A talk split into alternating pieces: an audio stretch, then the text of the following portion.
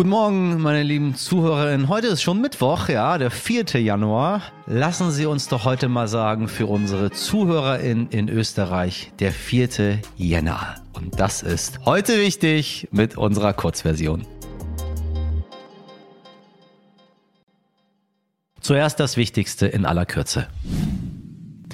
Wirtschafts- und Klimaschutzminister Robert Habeck hat zum Jahresstart einmal seinem Unmut Luft gemacht und den Druck auf Verkehrsminister Volker Wissing erhöht. Der Verkehrssektor hinke den Klimazielen hinterher, kritisierte er, wobei Entschuldigen Sie, liebe ZuhörerInnen, man habe einvernehmlich gemeinsam festgestellt, dass es noch eine große Lücke gebe. Ja, dass diese Lücke geschlossen werden müsse, da sei man sich einig, nur wie immer, ja, wie denn, ne? Hm. Lassen Sie uns mal kurz überlegen. Vielleicht doch mehr in die Schiene investieren statt in den Straßenverkehr oder keine Ahnung, Zeppeline.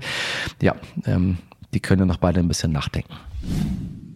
Und wenn wir schon beim Thema Nachhaltigkeit sind, beziehungsweise Nicht-Nachhaltigkeit, erstmals seit der Eröffnung des LNG-Terminals in Wilhelmshaven ist gestern ein Tanker mit Flüssiggas angekommen. UmweltschützerInnen kritisieren unter anderem, dass das aus den USA stammende Gas mit der umstrittenen Fracking-Methode gewonnen wurde und hatten für den Abend Proteste angekündigt. Wir verfolgen das für Sie natürlich weiter und wollen uns kommende Woche auch mal genauer mit dem Thema Fracking auseinandersetzen. Mögliche Fragen schicken Sie gerne heute wichtig at stern.de. Zum Beispiel, ob sie das in ihrem Garten auch machen können, um sich ein kleines Zubrot zu verdienen. Sorry, der Scherz musste sein. Ich meine, ähm, ganz schön teuer da draußen geworden. Also, also, aber Sie wissen ja, die Gaspreisbremse, die, bald, bald ist sie da. Bald haben wir es geschafft. Es ist schon eine Erkenntnis, die wir immer wieder in den ersten Tagen des Jahres bekommen und meistens nicht so richtig wahrhaben wollen. Es geht genauso weiter, wie es aufgehört hat. Für Verteidigungsministerin Christine Lambrecht ist seit 2023 auch alles beim Alten geblieben. Sie leistete sich mal wieder einen Fauxpas. Oder sagen wir mal, sie badet eigentlich quasi, Sie wissen, im Fettnäpfchen. So richtig. Also so richtig, wie man sich drin baden kann. Sie werden es wahrscheinlich mitbekommen haben. Ich spreche hier von der privaten Videobotschaft der Ministerin auf Instagram, für die sie in den letzten Tagen ziemlich harsch kritisiert wurde. Mitten im Silvestergeböller hat sie dabei vom Krieg in der Ukraine gesprochen. Das war sagen wir, eventuell, ganz eventuell die falsche Hintergrundkulisse. Und dann hat sie auch noch gesagt, dass für sie mit dem Krieg Begegnungen mit tollen Menschen verbunden waren. Oh mein Gott, es tut mir leid, wir hören mal rein. Das Jahr 2022 neigt sich dem Ende zu und Berlin bereitet sich auf den Jahreswechsel vor. Was war das für ein Jahr, dieses Jahr 2022? Es hat uns vor unglaubliche Herausforderungen gestellt. Mitten in Europa tobt ein Krieg. Ja, und weil wir drei Tage später immer noch darüber diskutieren und einfach völlig unklar ist, wieso die Peinlichkeiten und Pannen der Ministerin einfach nicht abreißen wollen, haben wir bei Jutta Bielich einmal nachgefragt. Sie ist Studioleiterin im Hauptstadtstudio von RTL und NTV. Jutta, wie kann es sein, dass überhaupt so ein Video von der Verteidigungsministerin auftaucht? Wo zur Hölle sind denn diese ganzen BeraterInnen geblieben? Na, sie hat dieses Video offenbar privat aufgenommen am Rande einer Silvesterparty. So sieht jedenfalls aus, inmitten von Geböller und da ist halt kein Sprecher dabei gewesen. Das Schlimme ist ja, dass sie selbst offenkundig überhaupt kein Störgefühl hat bei dem, was sie sagt, wie sie es sagt und wo sie es sagt. Mitten im Geböller und Geknalle bedankt sie sich dafür, dass sie in diesem Jahr, in dem in Europa ein Krieg tobt, so viele tolle Leute hat kennenlernen dürfen. Das ist, pardon, einfach irre. Erst recht, für eine Verteidigungsministerin. Frau Lambrecht steht schon länger in der Kritik. Warum kann sie sich immer noch halten? Und warum wird auf der anderen Seite etwas, das eigentlich eine Lappalie ist, im Vergleich zu manch anderen Politskandalen auf einmal so riesengroß? Na, ich finde, das ist eben keine Lappalie. Kein Wort über die Opfer, keine Empathie, kein Gespür. Das geht nicht. Nicht in diesem Amt. Das ahnt vielleicht auch Olaf Scholz, aber er kann sie nicht einfach so auswechseln. Dann fiel die Sache ja auf ihn zurück, denn er hat Christine Lambrecht ja in dieses Amt gehievt. Deswegen schwärmt er von ihr als ganz, ganz großartiger Verteidigungsministerin. Jedenfalls vor diesem Video hat er das getan. Der einzige Notausgang wäre, wenn Nancy Faeser, die Innenministerin, die SPD-Spitzenkandidatin in Hessen wird, ihr Amt also räumt und es dann eine Kabinettsumbildung aus diesem Grund geben müsste. Dass Lambrecht dann allerdings Innenministerin wird, das glaube ich nicht. Ich glaube, sie wäre dann raus. Meine lieben HörerInnen, falls Sie unsere letzten Folgen im Dezember nicht gehört haben, kann ich Ihnen nur empfehlen, das nachzuholen. Nicht, weil meine Stimme so schön ist, sondern weil es wichtig ist. Aber so gerne wir JournalistInnen das vergangene Jahr bewerten und Revue passieren lassen, tja, genauso gerne schauen wir auf das neue Jahr und versuchen zumindest vorherzusehen, was uns so erwarten könnte. Und zwar nicht als Spekulation, Sie wissen, ich bin kein großer Fan der klassischen Glaskugel, äh, sondern fundiert. Weil dieses Jahr stehen mit Berlin, Bremen, Bayern und Hessen gleich vier Landtagswahlen an. Mit dem Bürgergeld und dem 49-Euro-Ticket will die Bundesregierung die Bürger entlasten. Und das Klima wird gerade in diesem recht warmen Januar auch nicht weniger wichtig. Im Gegenteil. Sie sehen, 2023 wird wild und es wird spannend. Und äh, heute versuche ich dieses aufregende Jahr aufregende Jahr auch thematisch einzuleiten.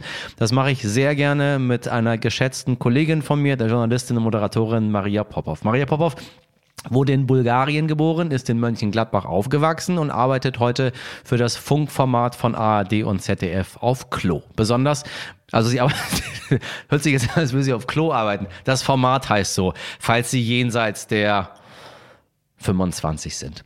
Besonders liegen ihr die Themen Feminismus und Gleichberechtigung am Herzen. Sie will denjenigen eine Stimme geben, die sonst nicht zu hören sind. Das hat sie mit heute wichtig gemeinsam. Los geht's also mit einem Blick auf 2023 mit Maria Popov und natürlich, mich werden sie ja nicht los, das wissen Sie. Ab geht die Post. Guten Morgen, Maria, ich grüße dich. Hi, hi, hi. Frohes neues Jahr. Ja, ne, dir auch. Das sagt man ja. jetzt schon direkt wieder. Noch überall. lange, noch sehr lange, noch mm. sehr lange, wenn wir uns das ansehen. Aber diesmal hat es ja einen Sinn, weil ähm, wir einen mal zur Abwechslung mal einen Jahresvorausblick machen als einen mm. Jahresrückblick. Finde ich auch viel geiler. Ja, oder? Finde ich, find ich super, ja. Ich weiß nicht, ob ich hoffnungsvoll bin. Das können wir ja jetzt mal, können wir jetzt mal überprüfen. Entlastungspakete der Politik. Mm. Bürgergeld, Gaspreisbremse Du sprichst als Host mit, mit sehr vielen verschiedenen Menschen. Gibt es insbesondere Menschen eine Stimme, die sonst nicht so zu hören sind? Hast du den Eindruck, das ist, finde ich, eine sehr, sehr wichtige Frage, weil sie mir nie so richtig jemand beantworten konnte, weil ich so wenig mit Menschen tatsächlich zu tun habe, die mir sagen, das bringt mir total viel. Hast du den Eindruck, dass Gaspreisbremse und Bürgergeld tatsächlich eine Entlastung bringen für die, die das brauchen? Ich glaube, all diese Dinge bringen eine Entlastung. Aber das kommt bei den Menschen noch nicht an. Und das kann ich nachvollziehen, weil die glauben nicht daran, dass das ankommt. Wenn ich für 10 Euro noch was, jetzt knapp bald 11 Euro, ähm, am, am Fließband stehe für einen ja. Fleischproduzent, ich glaube natürlich nicht daran, dass mir hier irgendwer helfen wird. Und dass es das gibt und dass es Bestrebungen gibt, und zwar ja ziemlich viele. Das sind das ist ein riesen Sondervermögen, das sind große Schulden und das ist eine lange Reihe an Begriffen, die ich auch nicht verstehen würde, wenn ich nicht auch Politjournalismus machen würde. So.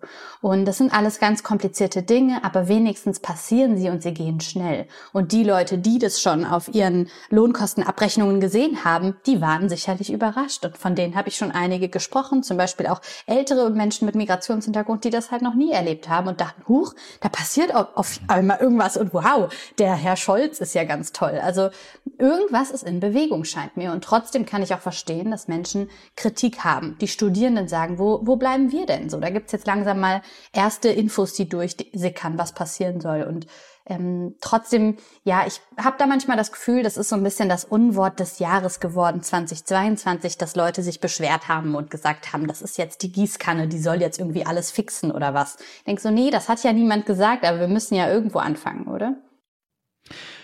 Wir haben Wahlen in diesem Jahr. wenn das alles nicht funktioniert, was die Ampel sich da vorgenommen hat, wird es meistens quittiert. Wobei ich heutzutage ehrlich gesagt ein bisschen vorsichtiger damit bin. Landes- und Bundesebene haben sich doch sehr, sehr weit auseinander dividiert. Ja. Ähm, in Berlin im Februar nochmal, in Bremen sind Wahlen im Mai, äh, in Bayern und Hessen im Herbst. Wie blickst du drauf? Vielleicht auch in Bezug zu dieser ganzen Reichsbürgergeschichte, die wir uns jetzt antun mussten in den letzten Wochen. Ja, das ist super gruselig. Und diesen, diesen Rechtsruck oder auch die Mobilmachung, auch da, die Salonfähigkeit von Rechtspopulismus sehen wir auch in ganz Europa. Nicht alleine, da gibt es auch Gegenbewegungen. Ich möchte nicht auf so eine Spaltung irgendwie anteasern, die gar nicht überall ist. Das ist nicht so. Aber es ist fucking scary. Und die Reichsbürgergeschichte ist so gefährlich und so groß, dass es mich jetzt schon entmutigt zu wissen, dass wieder super wenig berichtet, berichtet wird. Und wenn man nicht danach sucht, dann wird man die Antworten nicht finden. Ganz konkret auf so Berlin und Bayern zum Beispiel zu blicken, finde ich deswegen interessant, weil wir in Berlin so eine Wahlwiederholung haben, wie wir sie noch nie hatten. Wir wissen noch nicht mal genau, ob sie auch passieren wird. Also auch das ist alles super kompliziert. Und ähm, ich begrüße das total, weil ich war mega agro nach der Wahl. Und trotzdem weiß ich, es ist fies, weil eine Regierung nach einem Jahr immer super unbeliebt ist. Und das wird diese Regierung jetzt eben auch merken. In Bayern finde ich es bisschen witzig, weil ich von so einer Söder-Meme-Kultur geprägt bin und dabei immer super augenrollend mir die CSU angucke und denke, warum zum Henker dürft ihr die Sachen noch so machen, wie ihr sie macht? Und der Söder hat ja auch bewiesen, so im letzten Wahlkampf, wie populistisch er unterwegs war und da irgendwelche Kreuze annagelt und Co. Ähm, und ein super unbeliebter Ministerpräsident war. Mal gucken, wie er sich jetzt schlagen wird. Das war's mit heute wichtig an diesem Mittwoch, allerdings nur mit einem Vorgeschmack. Das ganze Gespräch mit Maria Popov und sehr vielen lustigen Anekdoten von mir hören Sie in unserer langen Version. Ich weiß gar nicht, warum ich so spreche, als wenn wir auf dem Hamburger Dom. Ich muss mich wieder bisschen einkriegen. Das ist immer das neue Jahr. Also klicken Sie gerne mal darauf. Heute wichtig als Stern.de ist die Adresse Ihres Vertrauens für Anregungen, Kritik oder auch Lob. Wir freuen uns über jede Mail, wirklich, auch wenn dort ganz viel Blödsinn drin steht. Haben Sie einen schönen Mittwoch. Machen Sie was draus. Bis morgen, Ihr Michel Abdullahi.